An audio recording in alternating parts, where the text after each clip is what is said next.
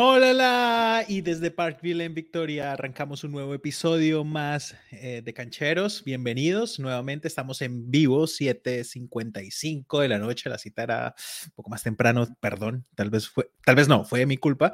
Pero bueno, eh, ya estamos aquí para hablar de lo prometido hace ocho días y es, vamos a hablar de lo que pasó en la Fórmula 1, que finalmente, eh, luego de dos años fallidos por producto de la pandemia, por supuesto, no se había podido correr eh, la carrera de Melbourne, la tradicional, con la que normalmente y tradicionalmente arranca eh, la competencia, la temporada, pero pues que para esta ocasión ha sido la tercera, la tercera salida que pues ya me imagino que aquí los expertos en el asunto hablarán de si es bueno, si es malo, si es raro, si es normal, bueno, ahí habrán muchas variables. Eh, de mi parte, puedo decir por lo que he visto, o sea, lo que yo vi, obviamente, más lo que más lo que quiere decir, pues más lo que he visto de comentarios de la gente que conoce y que es muy fanática de una competencia sin sal. Vamos a ver si es cierto o no.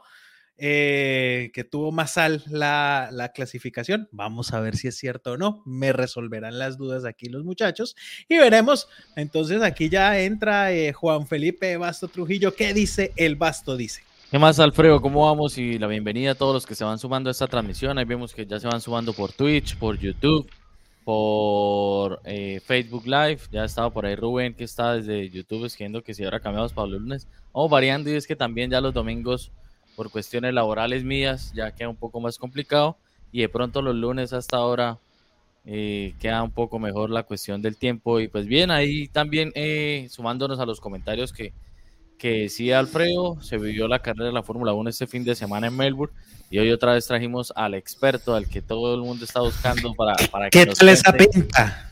Sí, ¿Ah? para que nos cuente los detalles que estuvo muy pendiente. Fue casi todos los días, abría y cerraba el chuzo allá en Albert Park era el que llegaba primero y se iba de último, entonces nos va a contar aquí todos los, los, pormenores de lo que se vivió. Nosotros la vivimos por televisión, nos tocó allá al humilde, pero también se disfruta chévere porque puede uno estar más pendiente, está más tranquilo, está más relajado. Muchísima gente, ya hablaremos de eso también que se rompió el récord de asistencia, así que bueno, demos la bienvenida a don Carlos Mancilla. Carlos, ¿cómo vamos? Hola muchachos, muchísimas gracias, ¿cómo están ustedes? Para Muy bien, gracias es, bueno, muchísimas gracias por, por, convidarme de nuevo y, y nada, a la orden. Yo no sé si es Jessica la que ha puesto el mensaje ahí. o es el mismo Rubén, dice Ponchi Chen.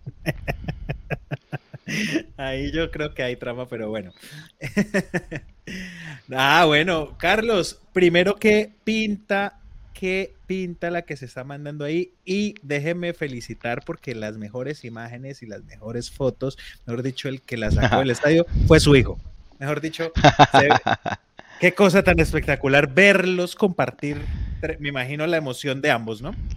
Sí, sin duda, fue muy bacano porque el viernes, en las primeras prácticas libres, bueno, hace tres años fue el primer intento fallido de Fórmula 1 para los dos.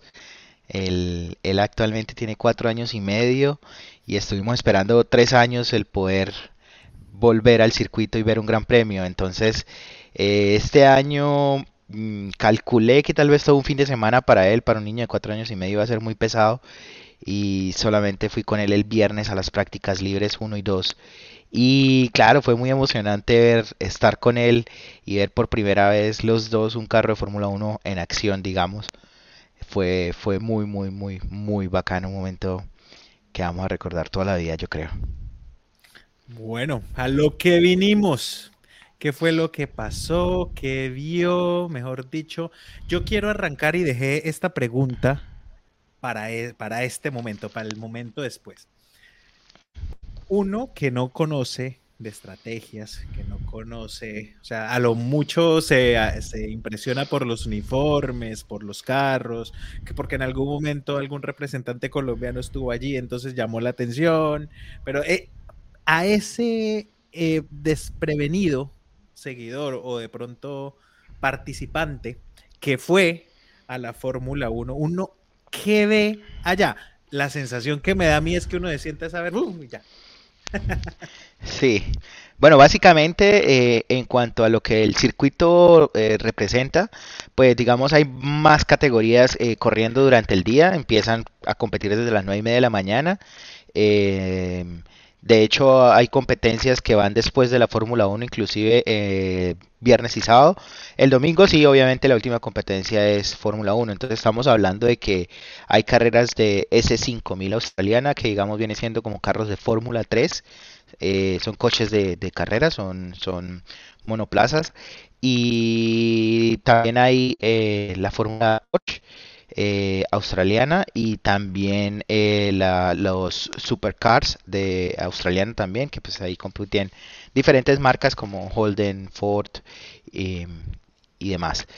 Y en cuanto ya al evento como tal, pues hay stands de música en vivo, eh, hay stands de muchísimas marcas promocionando eh, muchas cosas, eh, por ejemplo estaba Lego, Optus, eh, demás marcas, em, stands por todos lados también de merchandising, de todos los equipos, em, en fin, es un evento, es un evento mundial, es un, es un evento muy, muy grande, el, el, el, el aforo estuvo a reventar el, el sábado y el domingo sobre todo, jueves no tanto, digamos, pero el viernes ya se empezaba a ver complicaciones para poder acceder a transporte público tanto para llegar como para salir. Sin embargo, eso es más o menos lo que se vive en un evento de Fórmula 1. Se pueden vivir no solamente lo relacionado a la Fórmula 1, sino a diferentes categorías y pues ya de más lo que a Glamour respe- respecta, pues eh, hay muchísimos eventos adicionales. Por ahí El... buena ah, música. Sí, buena Sí, musiquita. Finalmente las, las presentaciones resultaron. Sí, sí, sí, sí, para que son entretenidas, sobre todo los eventos principales, eh, los DJs que están en recta principal, eh, ¿para qué? Pero fueron muy buenos y animan sobre todo eh, y aportan muchísimo sobre todo al ambiente. Eh, Carlos, hablando de los años anteriores donde eh, usted ya ha tenido la oportunidad de asistir a los otros Fórmula 1, ¿qué hubo de novedad este año en comparación a, a las anteriores dos o tres ediciones que se llevaron aquí a cabo? Algo que usted llegara y diga, uy, esto es nuevo, que empezó a sorprender. No, en realidad en cuanto a, pues, el- el- al, al- al circuito aquí en Melbourne, pues es- ya es conocido que sí hubo eh, una, una, una, el fantasma de nuevo. El Señor de las Tinieblas. Eh, Para los que de pronto no están viendo y nos están escuchando por podcast, Carlos está ahí y así como el Undertaker en WWE, se apagan las luces y, y, Sí, ¿qué? yo creo que es y cada le toca minutos. pararse otra vez a activar el sensor. No, hablábamos No, entonces era de las, eso, de las novedades en cuanto a pista y el evento como tal. no, básicamente el, el tema es esto. eh, di- digamos que en cuanto a evento lo sentí prácticamente igual, eh, solamente pues eh, el deseo represado por tantos, pues por tres años, de hecho estaba escuchando una nota y fueron mil y algo de días que la, sin Fórmula 1 en, en- en Australia, eh, pues sin duda fue el ambiente, la cantidad de gente, eso es lo de más, lo lo- eh, em, digamos, lo más a resaltar. Sin embargo, en cuanto a evento, eh, organización y demás, creo que estaba prácticamente igual, salvo dos o tres cositas por ahí adicionales o nuevas, pero, pero nada que, que resaltara. Y pues obviamente en cuanto al, al circuito, sí hubo tres o cuatro cambios que permitieron un poquito más de espectáculo para la Fórmula 1, no el que se esperaba porque finalmente eliminaron una zona de adelantamiento de, de- de DRS, fue eliminada el sábado, ya no se podía usar para el, para el domingo, entonces digamos que en cuanto a espectáculo eh, no era lo que se esperaba, pero, pero estuvo muy muy entretenida la carrera, pues sobre todo por el ambiente. Sí, esa era la, la pregunta, lo que yo decía. Obviamente, desde el desconocimiento hago la claridad, por eso hago la, la, la pongo sobre la mesa. Sí le faltó picante a la competencia, porque al evento creo que se No, vivió la no. Fórmula 1 adentro y afuera, eso se sintió Fórmula 1. Pero la Sí, exacto. competencia ya técnicamente le faltó algo de picante o de sal o estuvo muy buena la carrera. Bueno, digamos que si lo podemos dividir por días, eh, lo interesante el viernes fue la sorpresa que estaba dando McLaren con Lando Norris quedando como primero en las prácticas libres 2, que nadie lo esperaba, lo hablábamos con Juan y yo decía, es increíble lo que han avanzado. Inclusive vimos a Hamilton también adelante y yo dije, bueno, esta gente ya metió las mejoras y se vienen con toda y ya va a ser pelea de tres. Eh, luego también vimos a Checo adelante y Checo estuvo genial todo el fin de semana también. Eh, y digamos que eso le aportó al, espectáculo viernes y sábado. Las clasificaciones del sábado pues estuvieron marcadas también por, por, dos accidentes y pues el, nerviosismo que hubo en Aston Martin para que Vettel alcanzara a poder eh, hacer vuelta rápida estuvo bastante entretenido. Ya en la carrera como tal... Si Vettel no corría le tocaba hacer Uber ahí está el meme. sí.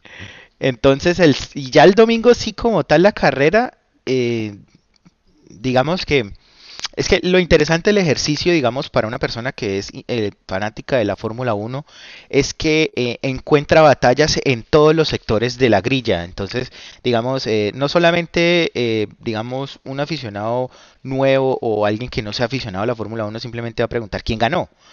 En cambio, el que está aficionado y metido en el deporte le gusta saber quién se logró meter en los puntos, eh, quién logró la zona media, eh, cómo quedó el campeonato de constructores. Entonces está pendiente de todas esas peleas durante la, durante la, durante la carrera y se hace interesante. Entonces, digamos que si lo podemos calificar de 1 a 10, pues por el, el, digamos, el, el Grand Slam que logró Leclerc de ser el, la, la pole, liderar todas las vueltas y además vuelta rápida, con el plus de ser el, el piloto del fin de semana, pues eso le quita eh, espectáculo al tema. Eh, bacano porque lo viví, o sea, vi un gran slam de un piloto en Fórmula 1, pero no es, no le aporta mucho al espectáculo, entonces yo podría decir que es una carrera de 7 puntos para un aficionado, digamos, o inclusive menos podrían darle. Em, y es que en eso eh, hay algo interesante, y ahorita lo hablaba antes de empezar la transmisión con Carlos, y es que en el momento en que se iba a poner más emocionante la carrera, porque digamos, eh, hubo banderas amarillas, que es donde, por ejemplo, Leclerc había sacado una distancia, pero al haber banderas amarillas, todos otra vez estaban ahí detrásito y se volvía a relanzar la carrera como se llama. Y en ese momento Verstappen se veía que tenía como intenciones de atacar bastante a Leclerc y ahí es donde le falla el carro y ahí para mí prácticamente Leclerc la tenía ya muy fácil porque eh, se veía la diferencia tan grande que saca el carro Ferrari frente al resto de la parrilla.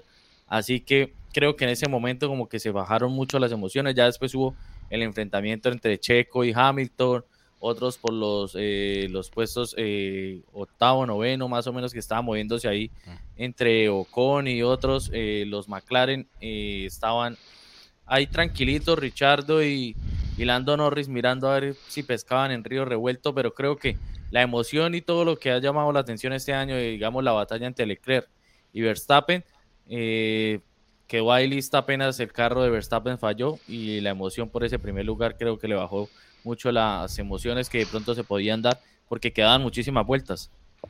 Sí, digamos que una batalla entre Verstappen y Leclerc estaba estaba algo lejos porque el mismo Verstappen lo dijo después de la carrera, no tenían el mismo ritmo de carrera de, los Ferrari y se dieron cuenta que si él aumentaba el ritmo de carrera para intentar eh, pues llegarle a, Charles, em, estaban degradando mucho los neumáticos y no les iba a dar la estrategia de una sola parada y pues arriesgar a hacer dos paradas pues ya no, ya no iba a ser solamente dejar de pelear por, el, por, por ganar la carrera, sino por salir del podio.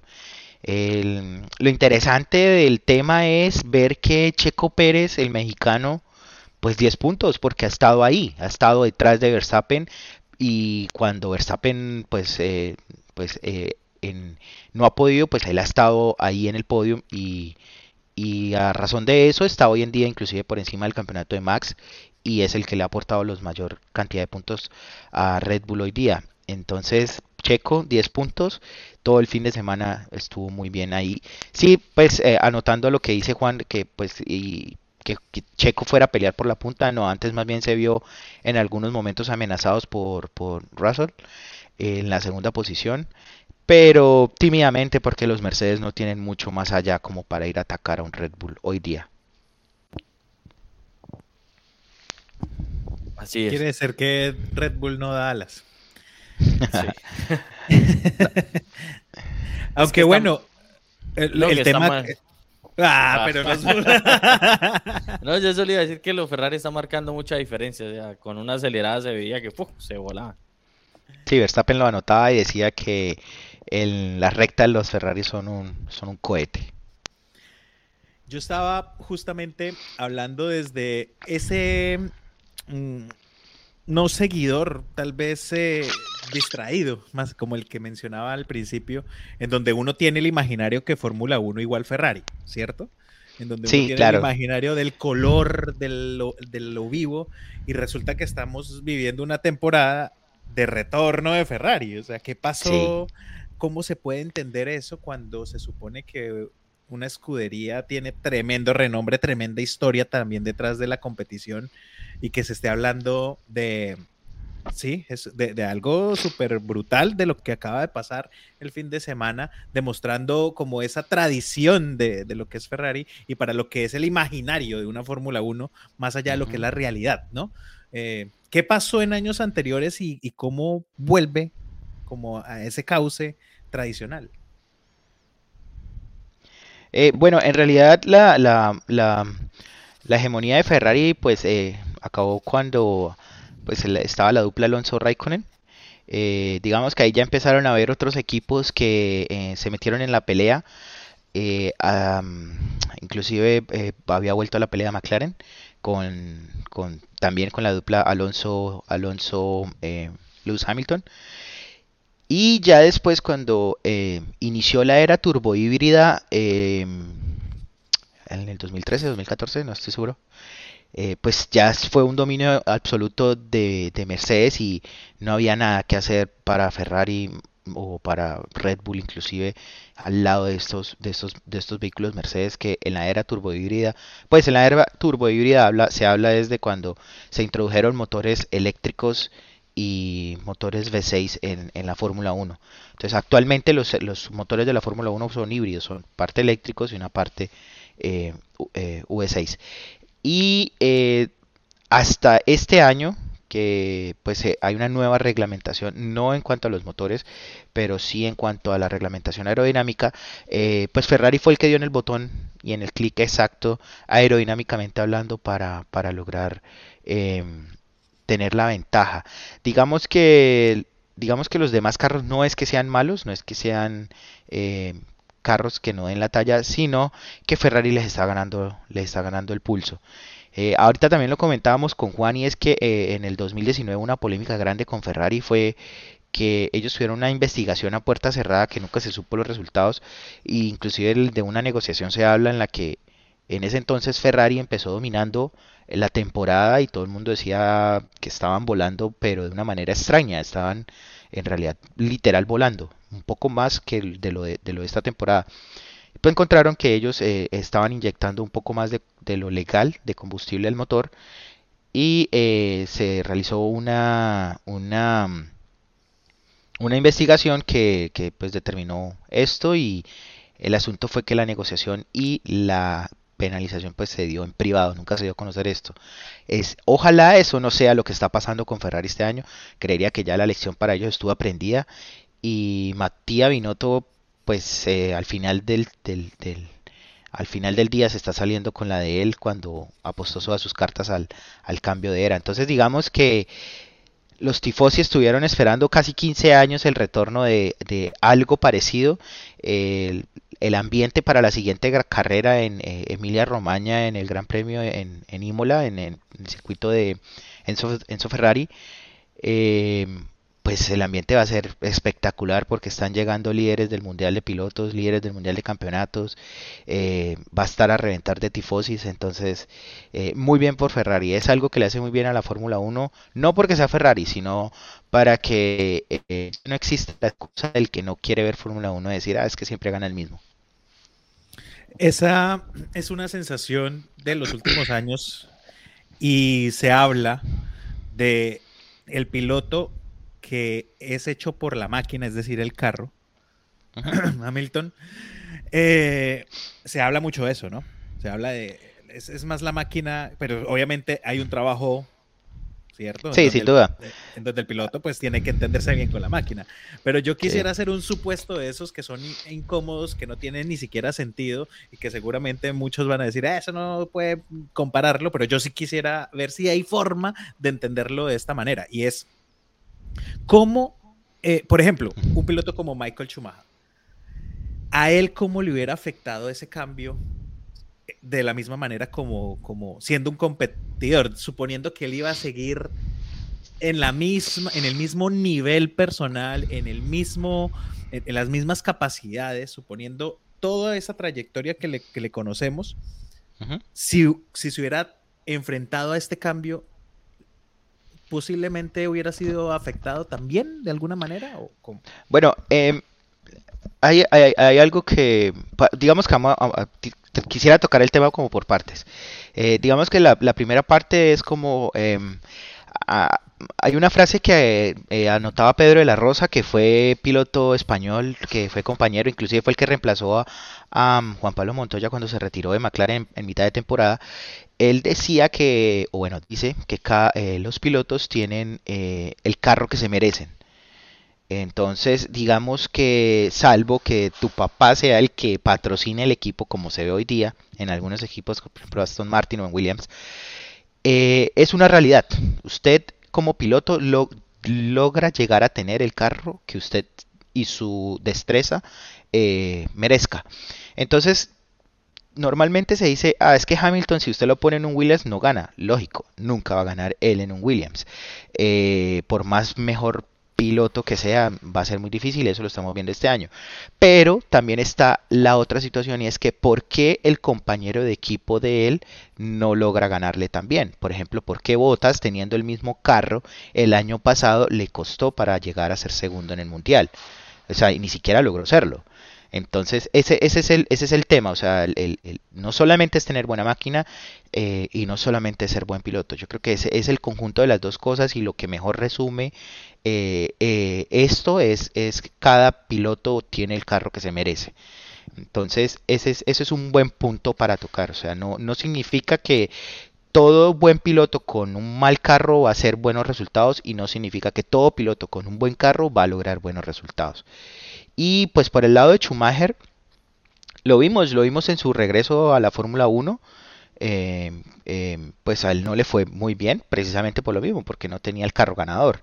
Entonces, eh, es eso, digamos que en este momento podemos verlo un ejemplo de eso es el Checo Pérez. Checo Pérez el año pasado no se sentía a gusto con el carro, con el RB16A eh, de Red Bull, porque pues digamos que era un carro diseñado netamente para Max Verstappen.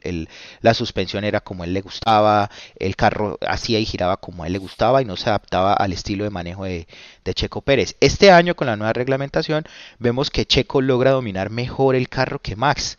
Max todo el tiempo se está quejando, está diciendo es que el carro no hace esto el carro subvira, el carro esto, lo otro. Y, Checo va sobre, sobre rieles, va literal muy muy bien, va muy rápido, eh, cometiendo muy pocos errores. En la vuelta en el circuito pasado en Jeddah fue espectacular, eh, la pole digamos. Entonces eh, hay carros que se adaptan a diferentes tipos de manejo. Entonces decir si a Michael Schumacher le había costado, le habría beneficiado o, lo habría perjudicado, digamos, un cambio de, reglamentación, pues es muy difícil decirlo en este momento, pero podría pasar, o sea, podría y él está pasando inclusive a Lewis Hamilton, de venir de ganar, eh, ser múltiple campeón del mundo y actualmente estar peleando siquiera por un podio ni en la mitad de la tabla, eh, debe ser muy difícil para él, pero no es simplemente por el cambio de reglamentación. Y, casos de esos en los que vemos ahora, por ejemplo, de lo que comentaba ya Alfredo, que tenemos ex campeones con carros eh, obviamente más lentos en teoría, eh, que es Fernando Alonso y Sebastián Vettel. Ellos dan espectáculo en las carreras hasta donde les da el carro. Entonces, eh, vemos que siempre Alonso lleva el carro hasta el límite, intenta sobrepasar donde puede, pero ya obviamente cuando le toca enfrentarse con carros que tienen mejor presupuesto y, y tienen más máquina, pues ya no puede hacer nada más porque ya por más que quiera, no, no va a poder, pero cuando son pistas de pronto donde va a ser eh, que la velocidad no influya tanto, donde influye más el pilotaje que la misma velocidad que puede dar el carro, ahí es donde vemos que ellos sacan toda esa experiencia y siguen dando show y pelean hasta donde les da. Entonces, por ejemplo, pistas, digamos, como Mónaco, que ya es más del piloto porque necesitan, no pueden coger tantas velocidades, ahí es donde vemos esa experiencia y vemos que ellos no se olvidan de manejar así como lo hacían antes, sino que ya es por cuestiones de escudería y carro que les toca ya por el momento que viven. El vulgar echar cabrilla, ¿no? Sí, exacto. No, es, es bonito ver, por ejemplo, digamos, Alonso estaba en la calificación el sábado pasado haciendo una super vuelta y... ¿Es Sergio Pérez el Montoya mexicano o es Montoya el Sergio Pérez colombiano? pura, pregunta de caracol, vea. no, entonces esto es, es bonito ver cómo un ex campeón del mundo en un carro limitado deja ver mucho talento y lo estábamos viendo en una super vuelta que estaba haciendo Alonso y lastimosamente un fallo hidráulico en el carro lo, lo manda a las barreras. Entonces esto... Sí, hay, hay veces que... Ah, bueno, a Vettel no le hemos visto, salvo un podio en el año pasado, que se lo quitaron porque incumplió en el reglamento con, con el combustible al final de la carrera. Es lo único que le hemos podido ver a Vettel, digamos, sobresaliente en, Aston Martin. Pero sí, es, es, muy, muy bonito ver a estos pilotos, pues que obviamente tienen todo el talento del mundo en carros muy limitados, dar destellos de ese talento. Ya que menciona el tema de la gasolina, para poderlo entender, esto se vivió de alguna manera en este episodio, creo que en la calificación y quiero que hablemos de lo que fue tal vez de las cosas más emocionantes de, y, emocionantes por un punto. Es decir, lo que pasó con Williams, se vio la emoción como si hubieran ganado la competencia, pero también tiene que ver con las condiciones con las que tuvieron que enfrentar la, la competencia y creo que tiene que ver con el tema de la gasolina y cómo se puede entender eso. ¿Con Williams? O sea, lo de la llanta, o sea, que solo tuvo una parada ya al final, lo de que arañó el punto por la estrategia que tuvieron, lo que hablábamos ahorita antes de empezar a grabar. Pero no, creo que, eh, creo que en la, en la calificación, es lo que yo estoy preguntando, tuvo un problema con, que, lo descalifican a él y arranca al final bien atrás. Desde el último puesto. Desde el último puesto. Y pudo escalar hasta el décimo. Y escaló hasta el décimo, que eso fue lo emocionante. digamos, creo que fue lo, de lo más destacado también, ¿no? Es que es, eso es, exactamente... Em, eso es exactamente lo que yo estaba iniciando al principio del programa, decir que em, em, a, una persona que es fanática y aficionada a las, carreras de Fórmula 1, se le hace interesante inclusive que un equipo como Williams logre eh, ganar un punto. Entonces, eh, ahí uno logra encontrar puntos de emoción durante la carrera que pues para una persona que pues digamos no esté eh, muy vinculada a la Fórmula 1 simplemente a preguntar quién ganó. En cambio, uno es quién ganó, quién logró los puntos, eh, quién qué piloto, quién, cómo va el campeonato de pilotos, cómo va el piloto, cómo va campeonato de constructores y demás. Y ya el punto, digamos, el, lo puntual de Albon eh, fue que pues el sábado no hizo una buena calificación, pero eh, el carro pues no cumplió con la reglamentación de tener eh, cierta cantidad de combustible, inclusive pues él ni siquiera logró determinar de dar la vuelta, lo tuvieron que remolcar a los pits. entonces el, eh, hay una reglamentación en la que la FIA tiene que, tiene que ser capaz de extraer un litro de combustible del, del, motor, pues, pues, pues, del carro, eh, para pruebas de ellos y demás y si no se logra extraer el litro de combustible para hacer las pruebas en calificación y en carrera, que fue lo que le pasó a Vettel el año pasado y que fue lo que le pasó este fin de semana a Albon, eh, parten en, la, en la, grilla, en, la, en, en el último puesto, o en carrera queda descalificado. Entonces fue interesante ver a Albon que después de la penalización salir de 20 de último, eh, con el mismo juego de neumáticos, con los neumáticos duros, los neumáticos blancos, eh, logró conducir durante 56 vueltas, digamos 57 porque es la que entra a los pits. Él debe entrar a pits a cambiar eh, las llantas a un compuesto blando, es decir, las soft, las rojas, por reglamentación, no porque no pudiera terminar la carrera, sino porque por reglamentación se deben usar mínimo dos compuestos por gran premio, diferentes. Entonces, si usted empezó con soft, puede terminar con intermedios o con, o con duros. Si usted empezó con duros, pues puede, tiene que variar. Entonces, Simplemente por reglamentación él debió cambiar, pero fue interesante que aún así entrando séptimo a pits en la última vuelta pudo lograr el décimo puesto logrando un... Sí, yo sé que es un solo puntico, pero ese solo puntico representa mucho para lo que es Williams hoy día lastimosamente. Sin embargo, son, son pequeñas alegrías que se logran en el equipo de Williams hoy día. Sí, eso se vio la emoción grande. Pero muchísima, o sea, para Williams hoy día un punto es un podio. Así es. Y por ejemplo, lo que comentaba ahorita Carlos de por qué la extracción de, la gasolina, y es que la Fórmula 1 está muy pendiente este año con la reglamentación de que tiene que hacerle un análisis para ver si la gasolina que están usando este año, que es con el 10% de etanol, para estar pendiente de eso, porque si no pueden echar de otra gasolina, entonces obviamente le daría un mejor rendimiento al motor. Entonces es como para hacer la auditoría a todos los carros de que están cumpliendo la reglamentación, incluso con el combustible, que no queden dudas de que algún equipo usa una, de que otro equipo usa otra, sino que todo esté estandarizado en cuanto a la reglamentación del 10% de etanol por ahora, que irá aumentando con, el correr de los años, que es la normativa que, tiene establecido Fórmula 1 para, digamos, compensar un poco, sí, para compensar un poco la cuestión de la contaminación, porque ya recordemos que obviamente contaminan bastante estos carros con todo ese, la expulsión de, de gases en todo un fin de semana que todas esas pruebas y los carros con esas revoluciones que manejan. Sí, básicamente lo, la, la, idea en cuanto a los combustibles es que eh, es muy diferente a otras partes de los, de los autos. Por ejemplo, eh, las llantas, eh, las llantas son estándar para todos los equipos, son proporcionadas por Pirelli, entonces son las mismas para todos los carros.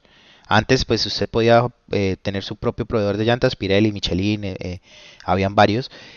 Y este año, pues perdón, hace varios años es solamente Pirelli. Y los combustibles, en cambio, sí los provee diferentes em, em, empresas, digamos, a cada uno de los equipos. Digamos, está Shell, está Petronas, está eh, bueno, se me olvida, en Ferrari no recuerdo en este momento cuál es.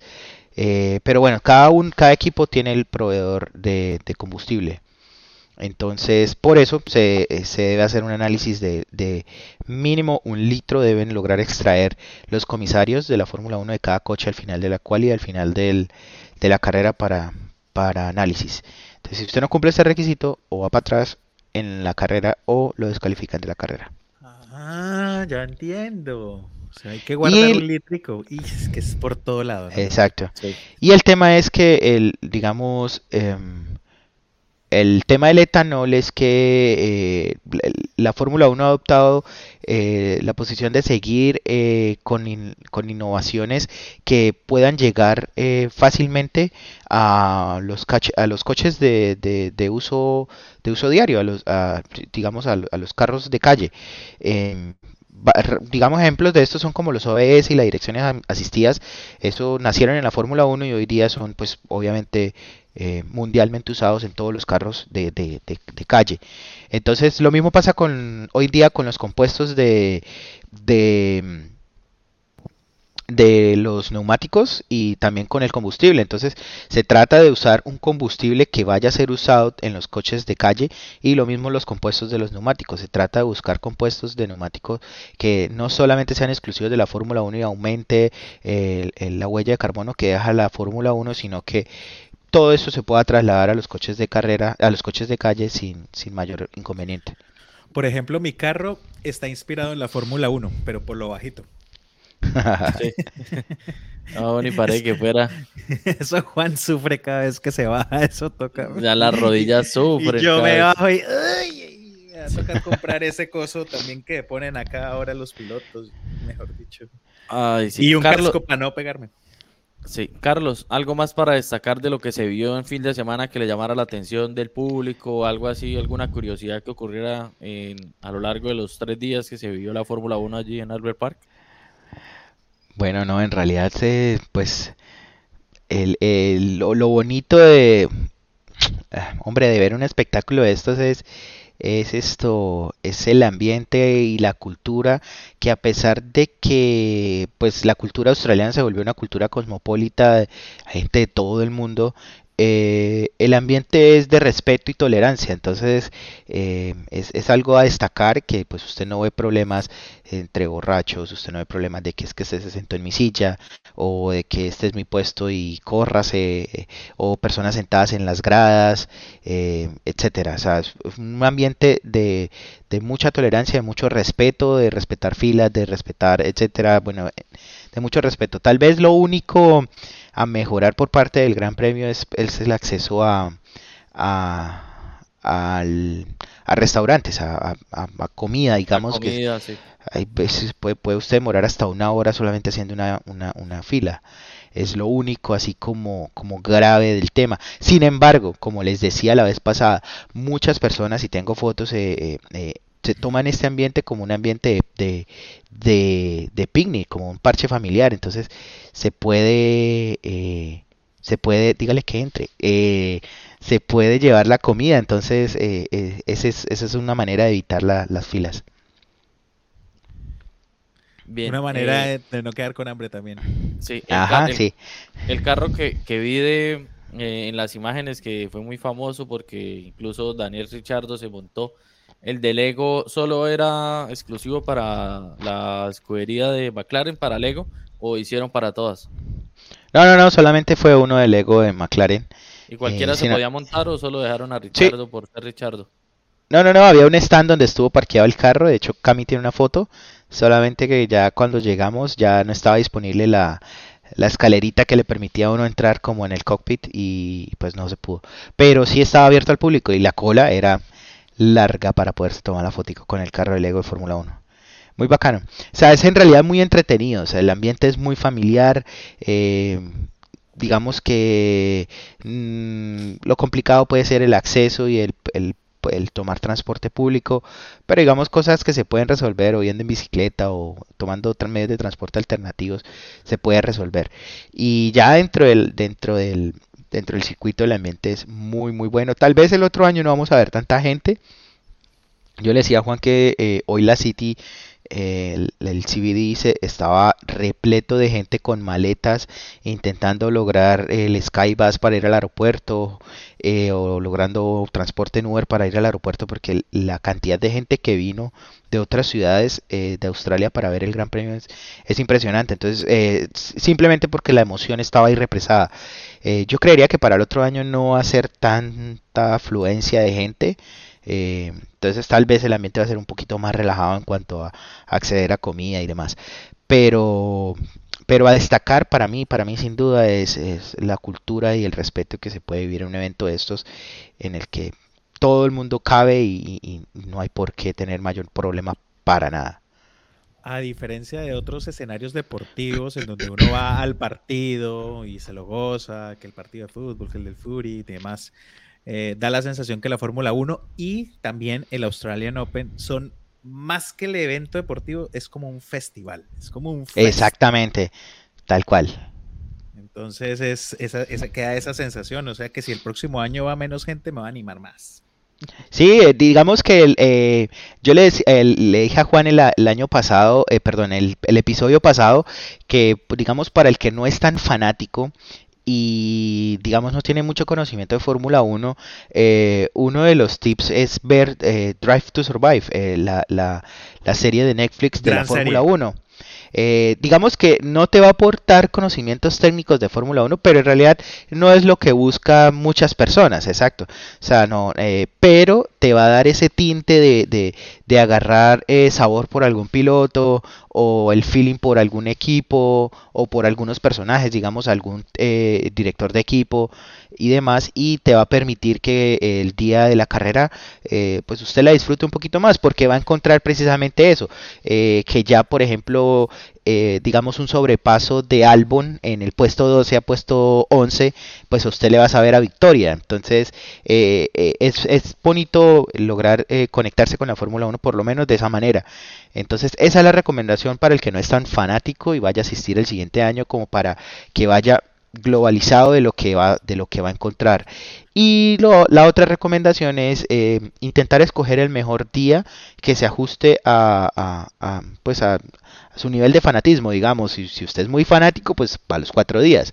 Si usted no es tan fanático y no quiere gastar mucho dinero, con que vaya el viernes y vea las prácticas libres va a estar bien porque no hay mucha gente, es el día, digamos, más económico, no se va a desgastar tanto tiempo viendo carros de Fórmula 1 eh, y demás. Y pues ya si usted es un poquito más fanático y quiere conectarse más con la Fórmula 1, chévere que vaya los tres días, viernes, sábado y domingo. Ahí está el fantasma otra vez. Entonces... Sí.